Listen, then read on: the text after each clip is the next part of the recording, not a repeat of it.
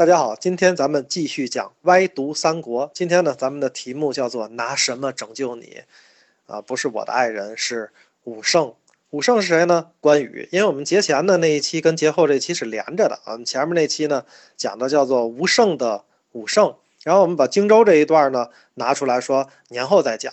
今天呢是过完年的第一期，咱们接着讲关羽丢荆州这件事儿呢，其实有很多种说法。当然荆州丢了呢，关羽也就殒命了。所以呢，这个事儿呢，其实主要呢就是讲关羽。第一种说法呢，就是讲关羽刚愎自用啊，说关羽这人很轻敌。那没有做好呢，对荆州的这个东吴的布防，然后呢，贸然去进攻北面的曹仁，最后呢，导致首尾不能相顾，就丢了荆州嘛。这个呢，就是我们常讲的这个大意失荆州的问题。那荆州到底是不是因为大意丢的呢？我觉得这种说法其实是不太成立的。事实上呢，关羽主动发起了对曹仁的这场战争呢，实际上是曹仁先接到了曹操的命令，说让他呢去讨伐关羽。那关羽就俩选择呀，一个呢就是在那固守啊，他守的那个地儿叫南郡，等待呢刘备来支援他。那第二种呢方法就是主动出击嘛，一举击溃那个来进攻的曹仁大军，对吧？所以呢，以关羽的性格，当然会选择这个主动出击了。后来发生的事情呢还很顺利，你看关羽呢不仅水淹了七军啊，擒于禁，斩庞德，而且呢困曹仁于樊城。几乎就达成了自己的战略目标。那要不是后来赶来的这个张辽、徐晃，就是第二批队的这个援军来了，整个的这个军事力量发生了这个反转，那关羽基本上就完成任务了，对吧？那这个时候的关羽确实是无法取得正面战场的胜利了。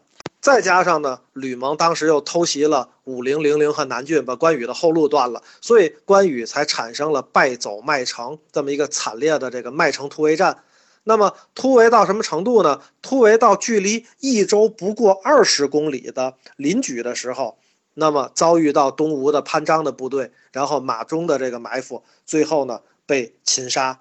所以关羽的出击呢，并不是因为轻敌和骄傲，那就是他的一个战略，他觉得主动出击可能对他是最有利的，对吧？所以第一种说法呢，说关羽呢是大意失荆州，其实不太成立。还有一种说法呢，近现代比较流行的，就又阴谋论又来了。那就是说，关羽其实和刘备呢，在政治路线上发生了重大的偏差。刘备假借曹操之手，把关羽除掉了。这个说法的主要理由来自于呢，就是刘备呢称王以后啊，关羽呢，其实他一直是汉寿亭侯嘛，就是他受汉朝所封，他其实想兴汉，所以呢，关羽呢就不服从这个刘备的整体安排，那么自作主张去讨伐这个魏国。啊，他关羽呢有点像那个荀彧对于曹操一样啊，有点类似。啊，所以呢，这个时候呢，刘备觉得关羽跟自己不是一条心，就没有给他派援军，最后呢，导致荆州也丢了啊，败走麦城，关羽也死了。这个阴谋论呢，还有两个版本，一个版本呢说是刘备啊，另外一个版本呢说是把刘备换成了诸葛亮，诸葛亮为了排除异己啊，然后没有安排荆州的布防，又派关羽去打那个曹仁，最后呢又不给他援军啊，然后呢借此除掉了关羽。反正这两种说法都是阴谋论。不论以上哪种阴谋论，其实都存在着逻辑上的缺陷。它最核心的一个疑点就是荆州那个地方，它作为魏蜀吴三国的交汇，那简直就是核心的战略要点，对吧？兵家必争之地。那不管是刘备和诸葛亮，还是关羽本人，那都不会把这个战略要地当儿戏的。你说要除掉关羽，你可以把他调回来嘛，对吧？你调到总部来，然后荆州换一个人防守，那不就是除掉关羽吗？干嘛要除关羽的时候还把荆州丢了呢？话说回来，关羽可是一个熟读春秋的大将军啊，这点常识他总是有的。那怎么能是刘备跟诸葛亮说让他北伐，他就北伐的？那个北伐怎么能够是凭一己之力能办到的呢？所以关羽也不傻，他不可能去执行这样的命令吧？所以阴谋论呢不攻自破。但是最终的结果，怎么刘备就没来援军，就没有来救关羽呢？那我们就得从刘备的现状说起。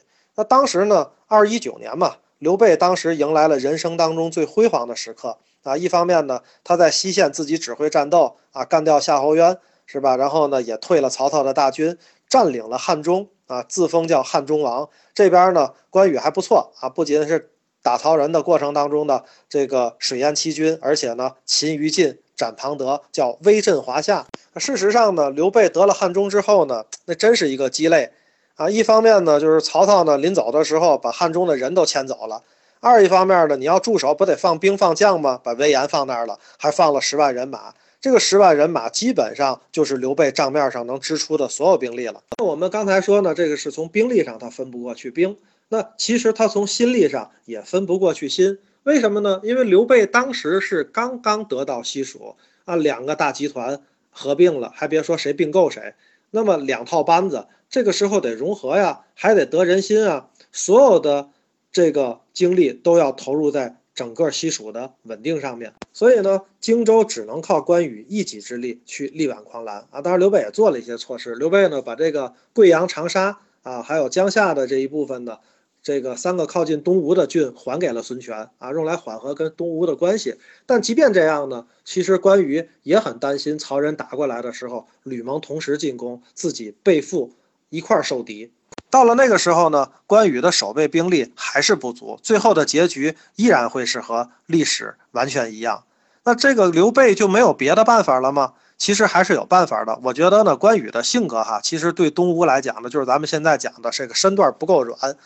联系东吴、安抚东吴的事儿，其实真的是应该由西蜀的这个大本营来完成，而不是关羽本人去完成。再有呢，就是刘备拿下汉中之时，应该一鼓作气打长安，打下来打不下来，起码能牵制曹操的兵力，防止曹操发动荆州的这场战役。反过来，关羽之前所做的动作既然都没错，那关羽有没有自救的办法呢？其实也有。关羽其实，在水淹七军之后，可以及时的回防南郡啊，这样呢，保持双方的力量比较均衡，因为他刚打了胜仗嘛，对吧？然后他回来回防，这是一种。另外的做法更高明的就是，干脆把南郡就还给孙权，因为南郡在那儿天然的挡着曹操呢。关羽如果把这个地方还了的话，吕蒙就会变成了一个防御线。就像当年二战的时候，美国一直在凑钱支持英国，为什么呢？因为英国是它天然的一个防线。如果英国失败了，那么美国的本土就会受到威胁嘛。所以，就算再没有钱，也得给他军费，也得支持他。那关羽呢？其实当时有一个做法，就是我把南郡干脆就给你，你来挡住曹操的大军。在整个丢荆州的故事里呢，其实还有一个人，他犯下的错远远的要大于关羽所犯下的错误。那么这个人呢，就是孙权。因为孙权呢，为了小小的三个郡的利益，啊，那么他所换来的是孙刘联盟的解体。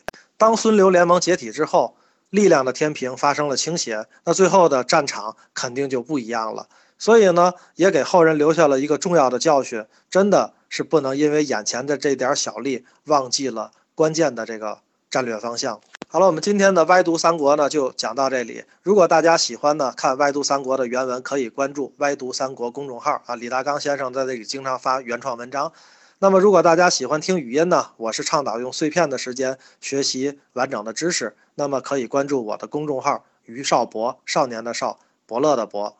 那谢谢大家，今天就分享到这里。我们今天的题目叫拿什么拯救你？武圣。